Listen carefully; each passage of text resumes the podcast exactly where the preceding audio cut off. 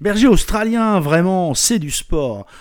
Aujourd'hui, un nouveau podcast de Le Chien en positif by Doggy Coach où on va parler d'un message que j'ai reçu. Et c'est un message absolument formidable. J'ai une question sur le comportement de mon berger australien femelle.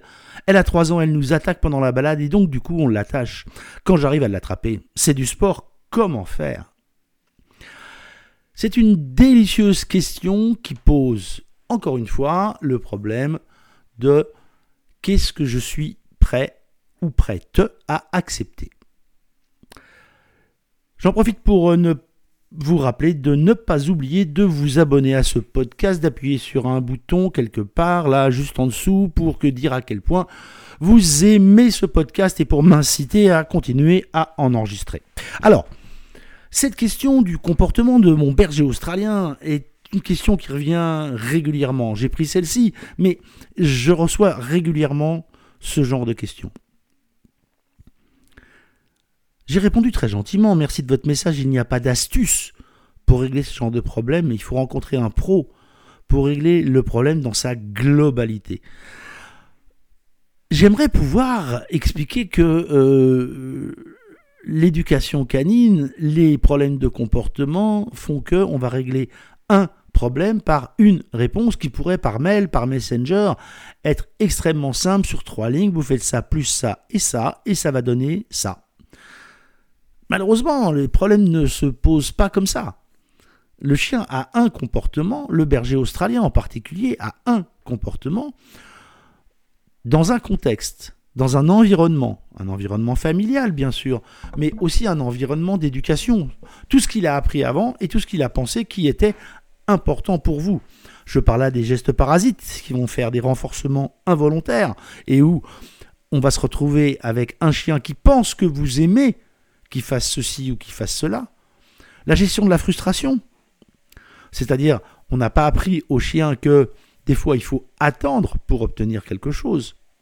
La gestion des autocontrôles, la gestion de l'environnement, que ce soit la balade, l'environnement canin, l'environnement humain, l'environnement odeur, l'environnement surface, tous ces environnements qui sont extrêmement importants pour le chien et pour lesquels il peut avoir une approche, une décision qui n'est pas adéquate de notre point de vue d'humain.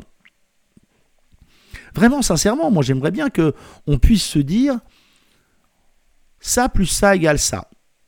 Mais malheureusement, c'est ce chien qu'il faut rééduquer dans cet environnement qu'il faut modifier. Et il n'est pas possible de sortir les expériences que le chien a eues depuis qu'il est arrivé dans ce foyer et isoler uniquement un comportement qui nous paraît indésirable et penser que celui-ci est complètement déconnecté, est complètement euh, euh, déconnecté, oui, du, de l'ensemble de l'environnement. Il y a forcément dans le comportement du chien d'autres choses à d'autres moments de la journée qui sont problématiques. L'œil d'un pro, l'œil d'un expert, va voir, repérer, identifier ce qui est encore acceptable pour le propriétaire et qui pourtant a permis au berger australien de se dire Ah, ça, c'est intéressant, je peux y, entre guillemets, gagner quelque chose, et donc je vais continuer en augmentant mon comportement, bien sûr, comme d'habitude, en fréquence, c'est-à-dire de plus en plus souvent, et en intensité, c'est-à-dire de plus en plus fort. Ce n'est pas possible pour les comportementalistes en positif de déconnecter un comportement, une séquence, de l'ensemble de l'environnement. Et c'est bien ce qui fait le sel de ce job.